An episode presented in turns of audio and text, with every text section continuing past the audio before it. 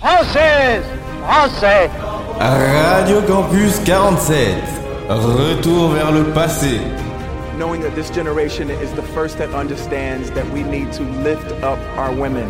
Where we draw the line. Salut, moi c'est Apolline, bienvenue sur Retour vers le passé. Aujourd'hui nous allons parler d'un artiste d'art urbain qui me fascine. Cet artiste c'est Banksy. Aujourd'hui, j'avais envie de vous parler de lui, car quand pour la première fois j'en ai entendu parler, je me suis demandé comment c'était possible d'être une telle personne. Je vais vous en dire plus sur cet artiste. On commence par vous dire que Banksy est une personne. Moi, je vous dis que c'est soit une personne, soit plusieurs personnes, comme une communauté. Cet artiste est britannique. Je parle de communauté car le nombre d'œuvres de Banksy est considérable. La seule chose qui peut distinguer les personnes et le style, c'est le style de graphe que Banksy fait. Pour la plupart des œuvres de Banksy, il utilise trois couleurs, le blanc, le noir et enfin une couleur qui détonne des autres.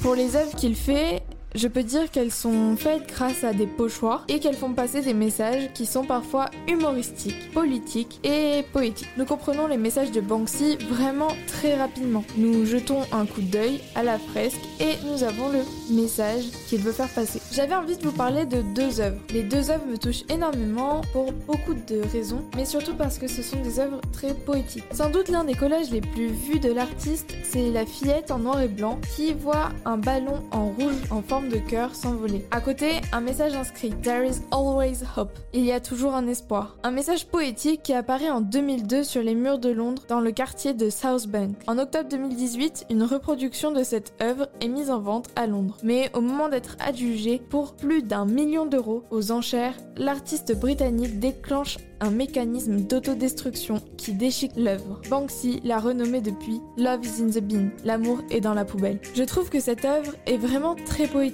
et que le monde a compris une chose quand il a détruit cette œuvre, c'est que l'amour est éternel. Cette œuvre a fait énormément parler d'elle à cause de ce message d'amour qu'il fait passer. La deuxième œuvre est Flower Tower. Le Flower Tower, le lanceur de fleurs, aussi appelé Love is in the Air, l'amour est dans l'air, est devenu une véritable icône.